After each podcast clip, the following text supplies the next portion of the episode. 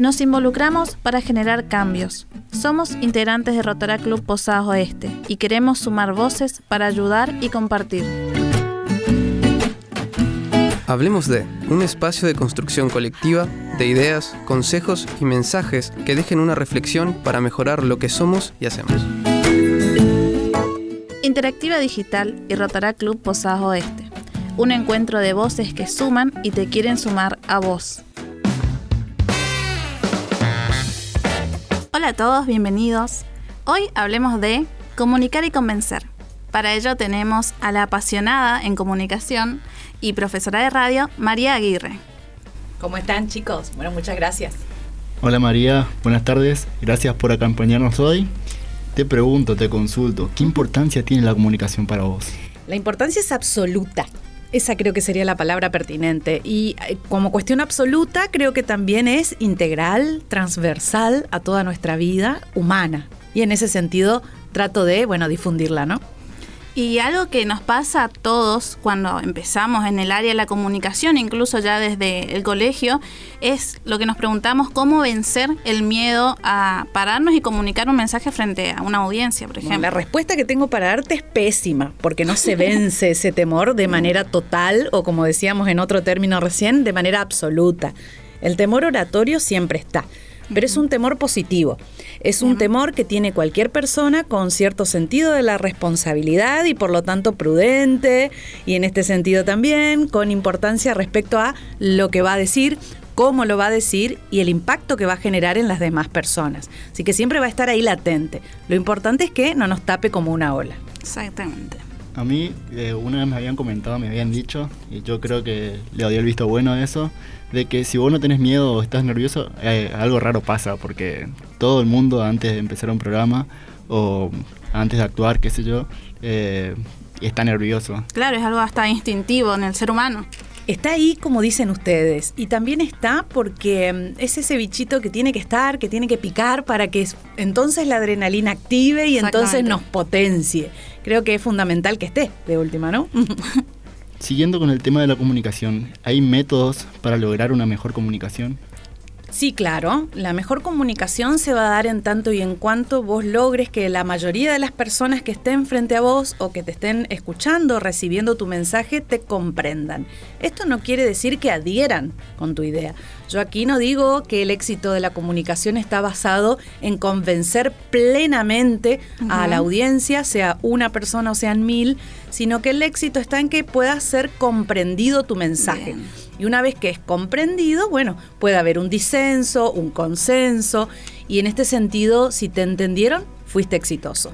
O sea, que la base de todo también es la comprensión más que la comunicación. Sin dudas, la comprensión y entonces digo la lectura, la práctica de la escritura, esta fluidez a la hora de hablar o manejar estos métodos que vos decías de oratoria, que existen, claro que sí, también va a tener que ver con bueno, el emprender en este sentido, leer, escribir y si a uno no le gusta o le gusta más o menos, empezar a generar esta práctica para que la fluidez a la hora de hablar sea mejor.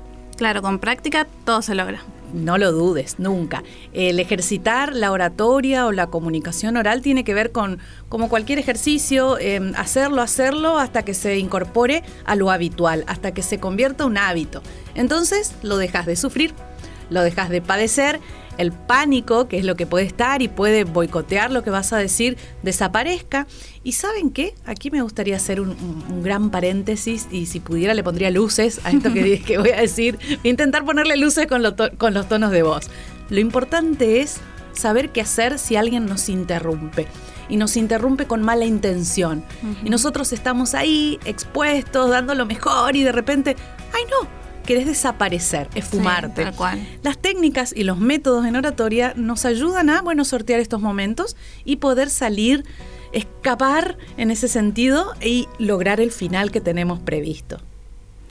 Eh, me gustaría que nos cuentes también por ahí en un, en un aspecto más técnico, cuál es la diferencia entre convencer y persuadir. Bien, el persuadir, tiene que ver con incidir en la otra persona para que haga algo, deje de hacer algo o quizás también para que sienta algo. Pero este incidir en el otro no es un manipular, no, no, no. Yo no voy a ir aquí a obligar a nadie, ni a engañar a nadie como arte de magia, sino que primero y principal requiero de la voluntad de esa otra persona. Y cuando digo voluntad, digo que tenga ganas de escucharme, que esté atento a lo que digo. Y recién ahí voy a poder lograr mi objetivo, que es el de persuadir, incidir en el otro. El convencimiento va más por la cuestión argumentativa. Yo puedo convencer a alguien dándole argumentos, diciéndole, mira, la estadística es tal, los números marcan esto. Ahora, la persuasión va más por los sentimientos, las emociones y la sensibilidad humana. Bien. Podríamos decir entonces también que incluso el persuadir tendría más que ver con la ideología puede tener que ver si vos podés estimar, que sería muy inteligente de tu parte como orador, si podés estimar o investigar qué tipo de ideología o pensamiento tienen esas personas que te van a escuchar.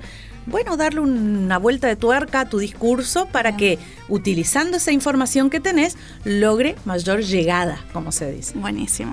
Hablando de vuelta de tuerca, eh, te consulto por la expresión corporal. La comunicación no verbal tiene mucho que ver tiene todo que ver. Ese todo que ver es así todo. y entonces, cuando digo todo, digo, por ejemplo, lo conversaba estos días con una persona que vino aquí a grabar un podcast y ponía todo su cuerpo al servicio del mensaje que estaba grabando para ese podcast. Y entonces lo veíamos desde el otro lado de la pecera gesticulando y haciendo esta cuestión y si podía se paraba y se sentaba. Y lo que escuchábamos del otro lado era tremendo, movilizante, piel de gallina. Y ese mensaje sin dudas, ¿no? Cuando ese podcast se emita, va a persuadir e incidir en el otro, porque la intención ahí estuvo, con la voz y con el cuerpo.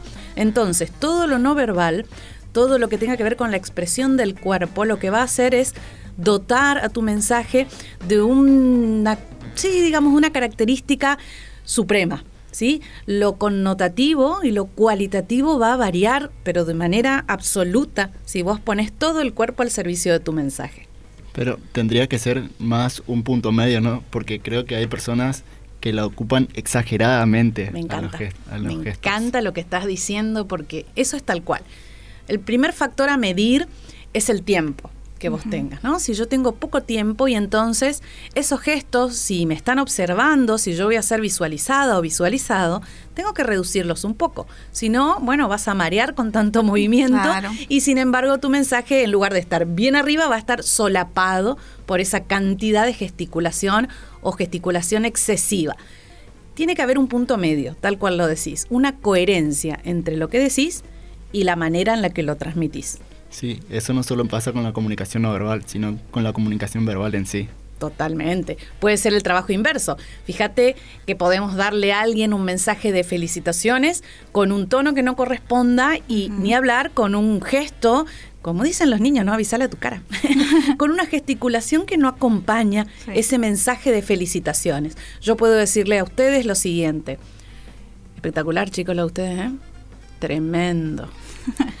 Eh, vengan cuando quieran, ¿eh? acá vamos a estar. Bueno, es una felicitación, sí puede ser. Por ahí el tono no es el mejor. Ahora, ¿qué pasa si yo le pongo otra intención a la calidad de mi voz, al tono y como digo de nuevo, a la gesticulación que va a acompañar y les digo lo mismo. Espectacular lo de ustedes, chicos, ¿eh? Me encanta. Yo estoy segura que esto va a ser un exitazo. Acá vamos a estar, vengan cuando quieran. ¡Wow! Cambia. Llega de otra manera. Totalmente. Y lo único que hice fue cambiar la forma. El contenido, de ninguna manera, fue el mismo. Hay conga en el barrio.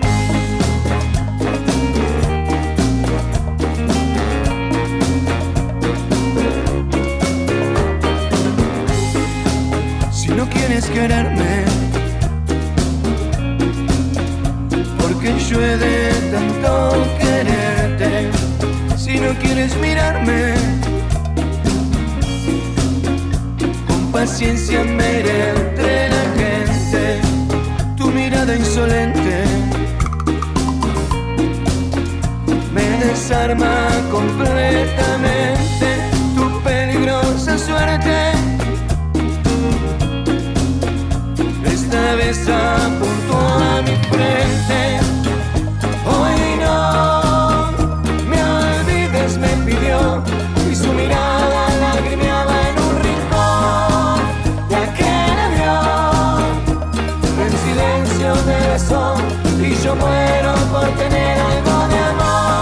montón de, de métodos hoy en día con el tema de la comunicación y también se están ocupando un montón de aplicaciones como por ejemplo Twitch, Instagram, eh, Vivos y un montón de aplicaciones más o métodos más. ¿Cómo eh, nos podría dar un tip de cómo alcanzar a más personas? Sí, la- lo principal para tener llegada, como se dice, es tener eh, una solidez en lo que uno dice y para eso hay que tener conocimiento. Tocar siempre un tema del que uno esté seguro, del que esté convencido o del que haya estudiado. Ser, tener expertise en lo que uno dice, primero y principal. Segundo, ser creativo. Bueno, quizás esto esté dicho, ponele, ¿no? No tiremos las pilas a la basura, seamos sustentables, súper dicho. Ahora, la manera en la que yo lo voy a presentar. Y entonces ahí va a estar el punto culmine de cuánta llegada voy a tener. Si lo digo con humor, si lo digo de manera creativa, actuada.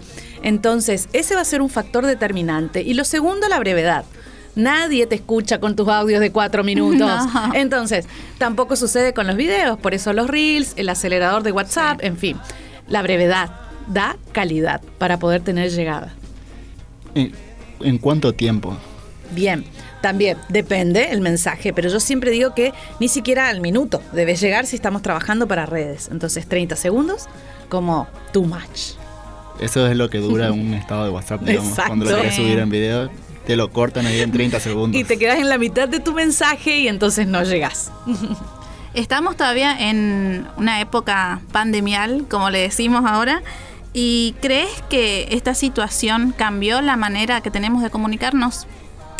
Yo creo que más que cambiar nos tornó más conscientes respecto a las falencias a la hora de comunicar. Por ejemplo, la incapacidad, por determinarlo de alguna manera, la incapacidad de síntesis que tenemos. No es lo mismo hacer un resumen que hacer una síntesis. Y empezar a confundir esos conceptos, sa- pensar que es lo mismo, nos lleva entonces a las dificultades que fueron muy evidentes en este tiempo. La segunda, bueno, la brecha digital eterna de Sí. completa discusión y constante discusión, pero que de alguna manera pudieron haberse sorteado en alguna instancia y que a la hora de tener conectividad fracasamos en esas salas de Zoom que son eternas, con cuestiones que podemos resumirlas en pocos minutos y que no supimos cómo hacerlo. Creo que por ahí pasó lo más grave. ¿Eso fue algo que te afectó a vos en lo personal? Sí. ¿O hablando en general, digamos? Fíjate que no, no esperé a que termine la pregunta, que sí, ya no me aguanté. Sí, claro que me afectó tremendamente. Yo creo que me afectó porque me hizo tomar de nuevo conciencia como profesional de esto y empecé a trabajar con, con las personas que se daban por hechas, entre comillas, o superadas en cuanto a lo comunicativo y que sin embargo tuvieron que empezar en un menos cero. Entonces, empezar a trabajar esta capacidad de síntesis que en definitiva significa poder decir en dos o tres palabras una idea central de un discurso que quizás lleve 10 tomos de libro. Entonces, ser sintético es eso. Poder encontrar, y para esto el, el análisis, ¿no? Y la lectura previa, encontrar el sentido de un mensaje y poder transmitirlo. ¿Nos puedes eh, comentar un poco qué te motivó a seguir el camino de la comunicación? Bueno, eh, como persona de fe que soy, siempre estoy convencida de que Dios nos dotó de talentos a todos, distintos talentos, y que cuando uno encuentra este talento o esta virtud y lo disfruta, creo que lo que tenés que hacer es ser generoso, compartirlo. Yo no sé si soy una talentosa en esto, lo que sí sé es que hay muchísimas personas que se han acercado a mí intentando buscar ayuda para esto y conseguí ayudarlos. Y a partir de ahí dije, bueno, voy por más. Em, vi muchísimos niños sufrir por no acordarse una poesía o por no poder dar una lección, a muchísimos adultos no atreverse a enfrentar situaciones familiares en una mesa familiar o dar un, examen oral y entonces todo este sentido de frustración a mí me motivó a intentar ayudar al otro. Yo creo que talento te sobra. Sí. Gracias.